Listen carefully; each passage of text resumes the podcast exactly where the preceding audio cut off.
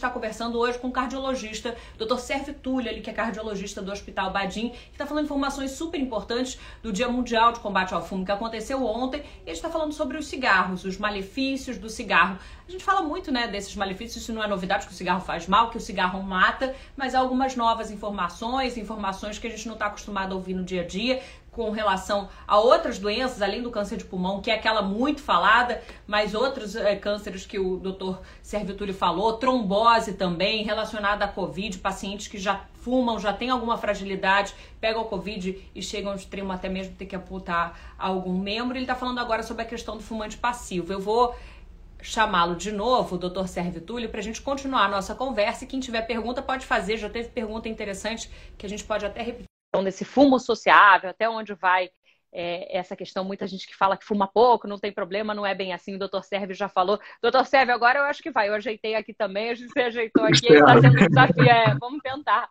É, doutor Sérgio, vou pedir, como a gente está retomando nossa live agora também, vou pedir da onde a gente parou, depois a gente retoma um pouco alguns dos assuntos que a gente, principais que a gente já falou, pode ser? Pode, lógico, com certeza absoluta, né? É, você estava você tava preocupada, né, me, colocando essa tua é, ansiedade com relação a 1,2 milhões de mortes ano no mundo por fumante passivo. E a gente sabe que o cigarro passivo é uma coisa que, que a gente tem que evitar o máximo possível. Então, assim, aquilo que a gente estava conversando anteriormente, que graças a Deus aprovaram a lei de não poder fumar em ambientes fechados, de não poder fumar em locais que, que estejam pessoas é, não fumantes ao lado, né? Mas o cigarro passivo tem que ser evitado ao máximo. É uma, uma coisa que eu peço aos pais fumarem longe dos seus filhos, que eu peço a qualquer pessoa que seja é, viciada no cigarro, que ela tente ficar o máximo possível longe das outras pessoas. Né? Isso é essencial. É, eu estava conversando é, com você na parte da tarde, eu te contei que meu primeiro emprego foi numa, numa empresa de cigarro, né? Ou seja, eu como acadêmico de medicina, isso foi em 89, eu estava no início da faculdade, eu entrei em 88. Em 89, meu primeiro emprego foi numa empresa é, de cigarro. E eu lembro claramente a gente montou um Disque AIDS nessa empresa, a AIDS estava começando a bombar, começando a aparecer, e a gente montou um Disque AIDS na empresa, ou seja, uma preocupação de cunho social da empresa muito grande, muito legal. A gente atendia o, todas as pessoas tirando dúvidas sobre a AIDS, o que era a AIDS, onde é que vinha isso, se era transmissível sexualmente, se não era. Naquela época as pessoas não sabiam muito bem isso. Só que apesar da empresa ter um cunho social importante, ter um cunho social muito bonito, é, essa empresa, depois do meu primeiro mês de trabalho, chegou para mim e me deu três pacotes de cigarro e falou aqui, ó, além do teu pagamento, você está aqui com três pacotes de cigarro. Eu olhei para ele, para pro, os diretores, e falei assim, olha, você me desculpa, mas eu não tenho esse vício. Ele olhou para mim e falou: hábito, doutor, hábito. Nossa. É assim, eu, jovem, né, eu tinha 18 anos de idade, eu não tive o que responder à época, né. É, hoje eu, eu Mas você não seguiu o que ele falou, né, doutor Sérgio? Jamais, jamais. E hoje eu responderia da seguinte maneira: olha, lamento, mas é um vício, é uma dependência química, uma dependência psicológica que a gente tem que combater a todo custo. É muito importante a gente combater isso. Tem pergunta do Souza chegando de novo, é relacionada à Covid. Vou fazer, mas antes só queria, para a gente fechar esse assunto, gente, do fumo passivo. Para quem está chegando agora, o doutor Serve deu os números é, do mundo: 8 milhões de pessoas que morrem fumantes no mundo e 1,2 milhão é, de fumantes passivos. É, do, você falou até da questão, na, na sua questão pessoal, da, da, convivência com os pais fumantes, como isso agravou o quadro de asma que você tinha. Doutor Sérgio, queria que você colocasse isso novamente, também falasse um pouco. Existe um limite, assim, o fumante passivo, ele começa a fazer mal a partir de quando? É inalar fumaça, você já está se prejudicando? Dá para falar? Depende alguém... da doença que ele tenha, né? Depende da doença pré-existente que esse, que esse fumante passivo tenha. Por exemplo, o meu caso era asma. Então, um cigarro do meu lado já era o suficiente para poder fazer com que eu tivesse asma, que eu tivesse crise asmática. É, se eu não ficasse com a crise asmática, eu ficava com o nariz estupindo, lacrimejando o tempo inteiro. Né? Então, assim, E aí não tinha número, um cigarro era o suficiente para causar isso. Mas, por exemplo, o paciente diabético que tem doença obstrutiva para as pernas, se ele estiver do lado de uma pessoa com cigarro, aquela nicotina entrando, como eu te falei, ela é trombogênica, ela vai causar trombo, ela vai entupir as artérias das pernas. Então, ela pode causar uma piora dessa doença do paciente diabético, pode causar piora da doença do paciente hipertenso.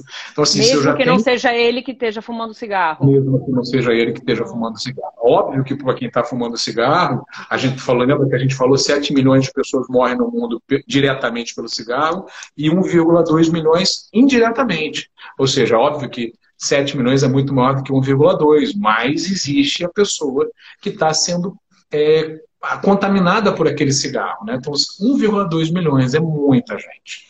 É muita gente mesmo. No Brasil, 443 pessoas morrem por dia é, derivado do cigarro. 443 pessoas por dia. Esse dado não é meu, esse dado é do Ministério da Saúde. É Olha que louco.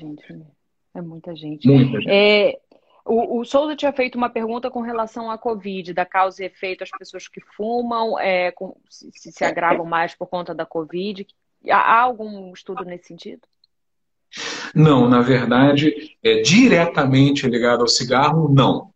Né? A gente não, existem vários estudos já mostrando que diretamente ligado ao cigarro, não. É, mas as pessoas que têm doenças que o cigarro ocasionou podem, com certeza, é, ficarem mais graves os custos do, do Covid. Então, por exemplo, a pessoa que tem enfisema pulmonar, tem Covid, vai levar uma, uma, lesão mais grave. O calcanhar de Aquiles dele é o pulmão.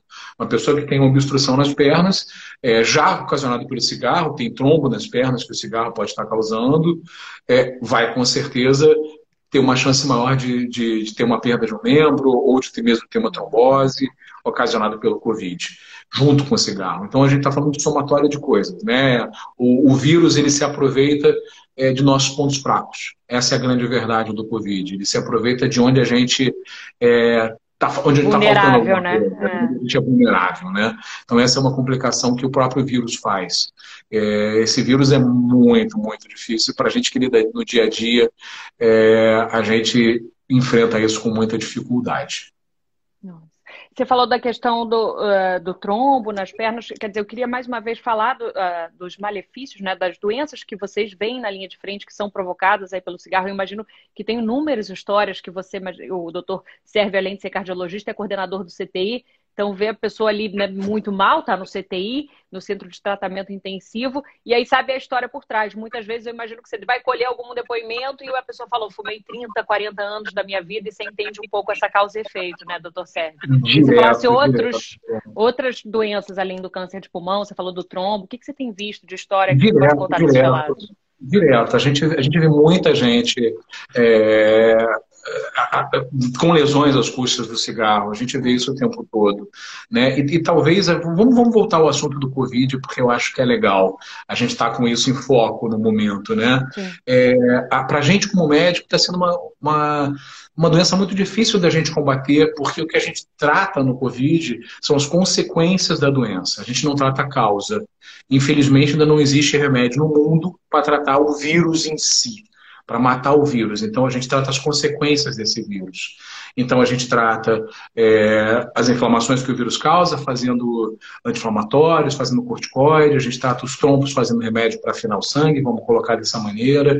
A gente trata é, uma infecção respiratória fazendo antibiótico, né, mas uma infecção bacteriana, não infecção viral. Então, a gente está muito limitado, a gente, é, a gente fica muito conduído quando a gente está enfrentando o Covid, porque a gente está muito limitado, porque está tratando a consequência e não a causa. E aí, quando a gente coloca isso em comparação com o cigarro, a gente pode é, exatamente dizer o oposto, né? Se a gente consegue parar de fumar e combater o fumo, a gente está tratando a causa, não a consequência dele. Então, assim, é uma dicotomia muito grande. Está sendo muito prazeroso fazer essa live, exatamente por a gente estar tá enfrentando o Covid e, ao mesmo tempo, estar tá podendo dizer para você: olha, se você parar de fumar, é, a causa de várias coisas, de várias consequências, que são o teu enfisema, que são a sua obstrução na, nas suas artérias, que são vários tipos de câncer que você pode ter. Isso tudo é evitável. Então, se a gente pode evitar, é muito melhor a gente poder evitar agora. entendeu? Então isso isso me impacta muito, isso me faz é, ficar bem emocionado de estar fazendo essa live e poder dizer isso para vocês. Se possível for, parem o cigarro. Hoje a gente tem vários remédios, vários profissionais empenhados nisso. Isso é importante. É, vamos lá, é, você perguntou para mim de algumas, de algumas coisas que a gente passa em terapia intensiva, que a gente passa em CPI com paciente é, evitável pelo cigarro. Uma das coisas que a gente faz, é, não só no CT cardiológico, quanto no CT geral, é perguntar as, os fatores de risco dos pacientes. E um dos fatores de risco é o tabagismo. Então a gente mede isso pelo que a gente chama de massa usando, que é a carga tabágica, o quanto de cigarro esse paciente fumou. A gente sabe que quanto mais carga tabágica, quanto mais cigarro, mais chance de apresentar doenças. Repetindo o que você tinha, que a gente conversou antes, né, antes de cair a conexão, não necessariamente é totalmente relacionado, tem gente mais predisposto. Então a gente passa por, por coisas muito graves. A gente vê paciente, é, por exemplo, com o pé é, completamente entupido por causa do cigarro, com a circulação entupida lá para baixo, a pessoa tendo que perder uma perna, ficar é, numa, numa situação muito grave como essa, é simplesmente porque fumou a vida toda ou porque fumou durante um período da vida. Então isso é muito impactante, né? Eu lembro daquelas embalagens de cigarro, quando eu via meus pais fumando, que sempre tem aquelas fotos de efeito atrás, né? E essas fotos de efeito não estão só com câncer de pulmão, essas fotos de efeito estão com as outras doenças. Né? Então a gente sabe que essas doenças elas existem, né? A osteoporose pode ser é, é, uma coisa que as pessoas não costumam saber. A osteoporose ah, é? pode ser também. Sim, com certeza. A, principalmente em mulheres. Né? A mulher, depois da menopausa, ela tem uma chance muito maior, muito maior de ter osteoporose. Se ela for tabagista, pode multiplicar isso aí por várias vezes. Catarata pode ser é, precipitada pelo cigarro. O tabagismo pode ajudar o paciente a ter catarata. Então, são várias, várias doenças. Nossa, o Souza pergunta da pressão alta relacionada ao cigarro e também sim está relacionado. Diz ele, eu sou hipertenso. Queria que você falasse com relação a hiper, é, quem é hipertenso também tem mais risco. E aí ele pergunta da, de problemas cardiovasculares, se tem maior risco de doenças cardiovasculares. Exatamente, aquilo que a gente havia falado, fatores de risco, né? Então a gente tem fatores de risco para doença cardíaca, fatores de risco para doença pulmonar, fatores de risco para câncer. É, então, por exemplo, fator de risco para doença cardíaca, a gente está falando de hipertensão, como ele falou, a gente está falando de diabetes, a gente está falando de, de, colesterol alto, de triglicerídeo alto, a gente chama de epidemia, e a gente está falando de tabagismo. Então, se eu associo os fatores de risco, vai ser muito mais grave para o meu paciente. A chance dele ter uma lesão maior, uma lesão mais severa, vai ser muito mais grave. Né? É, a gente hoje está vendo cada vez mais infartos em pessoas mais jovens. Ah, é. E esse infarto em pessoas mais jovens é relacionado ao estresse, à alimentação desregrada, é uma alimentação não tão saudável quanto a alimentação de nossos, de nossos pais de nossos avós. E a gente está falando também das pessoas que também fumam. O cigarro também vai levar ao entupimento das artérias. Então, se eu fizer um somatório disso, nesse, nesse mundo estressado que a gente está vendo agora, é um mundo que, que vive meio de uma pandemia, quer dizer, já era uma carga de estresse absurda que todos nós estávamos passando, e vem uma pandemia e nos deixa mais estressados ainda. É, a, a, gente no, no Hospital Badim, por exemplo, tem uma coisa chamada rota segura. O paciente ele passa completamente fora do, do, do, do paciente com Covid. Por que, que a gente criou isso? Porque as outras doenças não pararam. As doenças continuam lá. Pelo contrário, a incidência de infarto aumentou. É, talvez você não saiba, mas o Covid também pode levar a infarto. É, o Covid também pode levar infarto, ele leva trombo. Então ele também pode infartar pelo Covid. Então a gente fala de estresse, a gente fala de hipertensão, a gente fala de diabetes, a gente fala de colesterol alto e a gente fala de cigarro. E a gente fala dessa porcaria toda que a gente pode evitar. Qual delas que eu posso evitar com mais. É, que, que, óbvio que depende mais da nossa, da nossa luta, mas a gente pode evitar através de parar o cigarro. E você está falando dos pacientes mais jovens. Quanto mais jovem, é, o infarto é mais agressivo, digamos assim, doutor? Normalmente ele é mais agressivo. O que acontece? É, como, como é a fisiopatologia? Né? Como é que o infarto ele se desenvolve? Tem as artérias do coração, e essas artérias do coração, elas, normalmente o infarto ele é causado por um entupimento em alguma artéria do coração. Então, o sangue tem que chegar lá e o sangue não consegue chegar lá da maneira certa. Então, quando eu preciso desse, desse sangue lá, ele não está lá. Perfeito? Só que isso é uma coisa que vai acontecendo devagar, paulatinamente. Então, em alguns pacientes, desenvolve uma coisa chamada circulação colateral. É como se as outras artérias do coração compensassem aquele entupimento parcial daquela artéria que está entupida. Perfeito? Isso ao longo de muitos anos, você vai desenvolvendo as outras artérias para compensar aquela que está entupida. Então, quando aquela artéria fecha de vez, as outras ajudam a dar um pouquinho de conta. Então, o infarto é menos grave. Quando a pessoa é mais jovem, e esse infarto não deu tempo de, essa lesão de entupimento não deu tempo de criar essas artérias novas, de desenvolver melhor essas artérias novas, esse infarto é normalmente mais grave. Eu entupi uma artéria e, normalmente, essa artéria entupida pode levar ao óbito. Então, a taxa de mortalidade no paciente infartado mais jovem, ela, no geral, ela é mais alta. É lógico que se você chega rápido ao hospital, se você. A gente costuma dizer que tempo é músculo, né? Tempo é músculo cardíaco. Então, o músculo do coração, ele demanda do tempo. É, então, a gente, e nos hospitais maiores, a gente tem um time de resposta rápida, um time que vai responder e de maneira que o paciente chegou para a gente, a gente vai evidenciar o mais rápido possível, vai fazer a dor no peito, a gente vai é, fazer o eletro o mais rápido possível, a gente vai diagnosticar o mais rápido possível, a gente vai desobstruir o mais rápido possível. É, mas o paciente jovem, às vezes, ele nem chega ao hospital, ele pode falecer de morte súbita, ele pode, coração dele pode infartar e ele pode morrer sem sequer ter tempo de chegar ao hospital. Então, é, isso, isso tudo é muito complicado. E a gente está falando de. E aí, como a gente falou, o cigarro faz o quê? Trombose.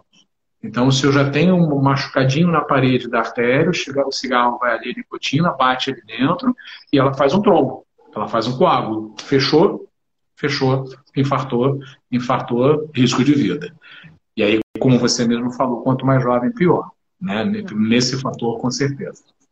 Doutor Sérgio Túlio, cardiologista. Doutor Sérgio, caminhando para a nossa conclusão da live, queria perguntar é, duas dúvidas papo relacionadas. Rápido, né? É, não é? Papo bom passa assim, várias pessoas elogiando, doutor Sérgio, Gabriela, Cristina, todo mundo é, elogiando as suas informações, conseguindo dar, enfim, uma nova abordagem, um assunto que a gente fala tanto, chamando atenção para essa questão. É, eu queria hum, complementar, perguntar a última pergunta para a gente caminhar para encerrar a nossa live sobre a questão do consumo do cigarro. Eu acho que o doutor Sérgio está travado, vou esperar um pouquinho para ver se ele volta. A gente está conversando na nossa live sobre o Dia Mundial de Combate ao Fumo, que aconteceu ontem, mas que é, nunca vale né, demais a gente repetir as informações do doutor Sérgio, que é cardiologista do Hospital Badinha, coordenador do CTI, estava dando um depoimento impressionante das pessoas que chegam lá no CTI é, para serem atendidas, já pessoas graves, é portanto o CTI, e aí ele falou que vai colher um histórico ali, as pessoas fumaram 30 anos, e aí vai colher, enfim, vai, vai pagar um preço às vezes alto demais, se não é com a vida, ele falou de amputação de membros, a gente fala muito de câncer no pulmão, mas além do câncer há outras doenças relacionadas ao cigarro e uma bem frequente é a trombose, que pode levar à amputação dos membros. Deixa eu ver se o doutor Sérgio já voltou à linha, para aí a gente caminhar para a nossa conclusão da live. Tem uma dúvida quem quiser aproveitar para fazer pergunta, gente, agora é a hora, daqui a pouco a gente vai fechar, pode perguntar que o doutor Sérgio responde na hora. É, obrigada, Cristina, está dando parabéns para você, doutor Sérgio, pela, pela oratória, enfim, por todas as informações.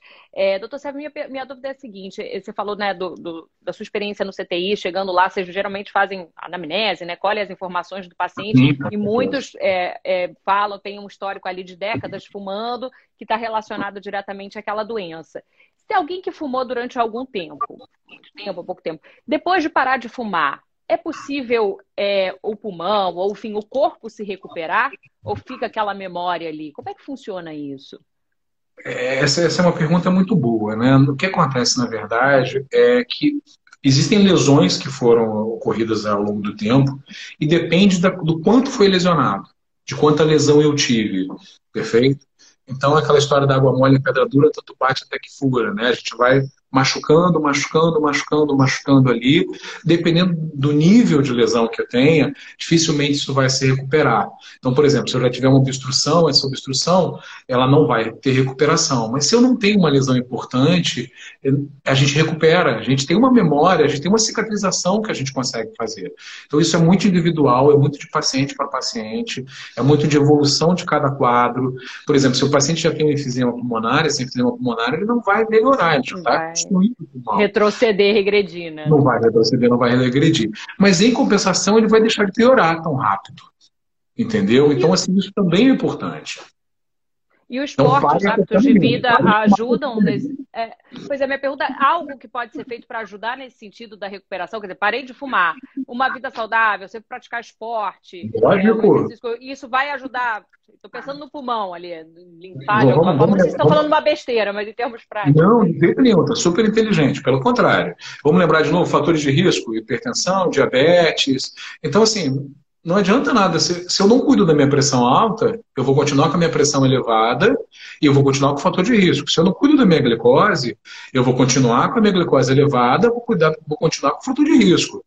Né? Na semana passada, a gente teve uma menina de 30 anos internada no CTI com mais de 700 de glicose, Nossa. porque ela era diabética e ela simplesmente resolveu parar de tomar a medicação. Né? Então, assim, esse tipo de coisa é muito importante. Então, eu tenho que cuidar da pressão, eu tenho que cuidar do diabetes, eu tenho que cuidar do meu estresse, eu tenho que cuidar do meu colesterol alto, eu tenho que cuidar do meu sedentarismo também. Então, se eu consigo é, cuidar do meu sedentarismo, fazer uma atividade física regular, isso é muito importante. Isso, inclusive, atividade física regular diminui a incidência de doença pulmonar, diminui a incidência de infarto, doença cardíaca, diminui a incidência de câncer. Então, assim, é exatamente o oposto do que a gente está falando que o cigarro propicia, né? Então, vamos por esse lado também, com certeza absoluta. Perfeito. Doutor Sérgio Túlio, cardiologista, coordenador também de CTI do Hospital Badim, é, dando uma aula para gente aqui, falando com muita propriedade, conseguindo dar uma nova abordagem. É um tema que não é novo, mas que nunca é demais a gente falar sobre os prejuízos à saúde provocados pelo cigarro, porque eles continuam acontecendo, né, doutor Sérgio, mesmo com tanta informação à mão. Tem mais alguma é, informação, algo que você queira falar para a gente concluir nossa live? Eu só queria é, manter essa imagem, manter essa, essa visão de que é, nunca é momento para poder parar de fumar. O momento, ele existe, ele é agora. Não, não coloque o um momento, eu vou parar de fumar na segunda-feira. No fim do ano, quando, é, quando a pandemia acabar. Quando, é. quando a pandemia acabar. Não, gente, vamos parar de fumar agora. Aquilo que a gente conversou. Quanto mais cedo, melhor, menos lesão e menos problema. Né? Então, assim, procure um médico especialista nessa área, procure, ou procure um bom clínico geral, um bom cardiologista, um bom pneumologista, é, um bom imunologista, mas procure alguém para poder parar de fumar. Isso vai ajudar muito em quem realmente deseja. Isso vai modificar a sua vida. Pode ter certeza absoluta que isso vai modificar. A Dulce pergunta se tem algum método que você indica para parar de fumar. Depende muito do, do vício. Quer dizer, tem aquelas pessoas que já são dependentes quimicamente mesmo, e tem aqueles que ainda não, né? É... É, a maior parte das pessoas que já fumam há algum tempo são dependentes químicos e dependentes psicológicos, né? Eu hoje estava conversando com uma colega médica e ela estava eu falei para ela, não, a gente vai participar da live e tal, e ela falou assim, não esqueça de avisar todo mundo, ela parou de fumar, né? Então ela disse assim, não esqueça de avisar todo mundo, lembrar todo mundo que todo mundo tem medo do que vai acontecer quando parar de fumar. Tem medo de que vai engordar, de que vai ficar estressado, de que vai brincar vai conseguir dormir, é... não vai conseguir dormir, de que na, e que na, e ela falou para mim, mas olha só, deixa eu dar minha mensagem isso tudo foi muito mais rápido para mim. Eu, eu, tinha muito mais medo do que, do que o medo. É, com, o medo não compensa. Foi muito mais fácil do que eu pensava. Ainda mais hoje que a gente tem medicações, respondendo a pergunta dela, a gente tem medicações que ajudam a parar de fumar. Então a gente deve utilizar essas medicações, sim. A gente deve utilizar, a gente pode, por exemplo, dependência química, usar adesivo de nicotina, dependência psicológica, usar um antidepressivo específico para isso. Então, assim, a gente tem um arsenal terapêutico hoje muito maior do que a gente tinha 20, 30 anos atrás. Então, por que não usá-lo? Procurem ajuda médica e, parem. parem. A Cristina está falando de grupos de apoio Quer dizer, a gente está fazendo a live e isso hoje a internet está aí, até na internet pode né, encontrar outras pessoas que estão na mesma luta e uma ajudar a outra, né, nesse sentido. Lógico, com certeza. Então, o importante é a gente ficar com a mensagem. É o Dia Mundial do Combate ao Fumo, então vamos combatê-lo e vamos parar. Perfeito. Pare gente, essa live. Mensagem, recado dada com propriedade. Lembrando que essa live a gente vai ficar salvo. Quem tem amigo tem parente que fuma, quer enviar ali as, as informações do Dr. Sérgio, o depoimento dele, é, manda para ele, vai ficar na página da Band News FM Rio, salva para quem quiser ouvir. Doutor Sérgio, muito obrigado, foi um prazer recebê-lo. A gente espera, nos, quem sabe a gente se encontra de novo nesse espaço com mais informação importante da área da saúde. Muito obrigado pela oportunidade de falar de um assunto tão importante. Uma boa noite a todos e boa noite, Mariana. Boa noite. Boa noite, gente, a todos. Cristina, Gabriela, boa noite a todo mundo. Até a próxima terça-feira que vem tem mais. Tchau, gente. Tchau, doutor. Tchau, tchau.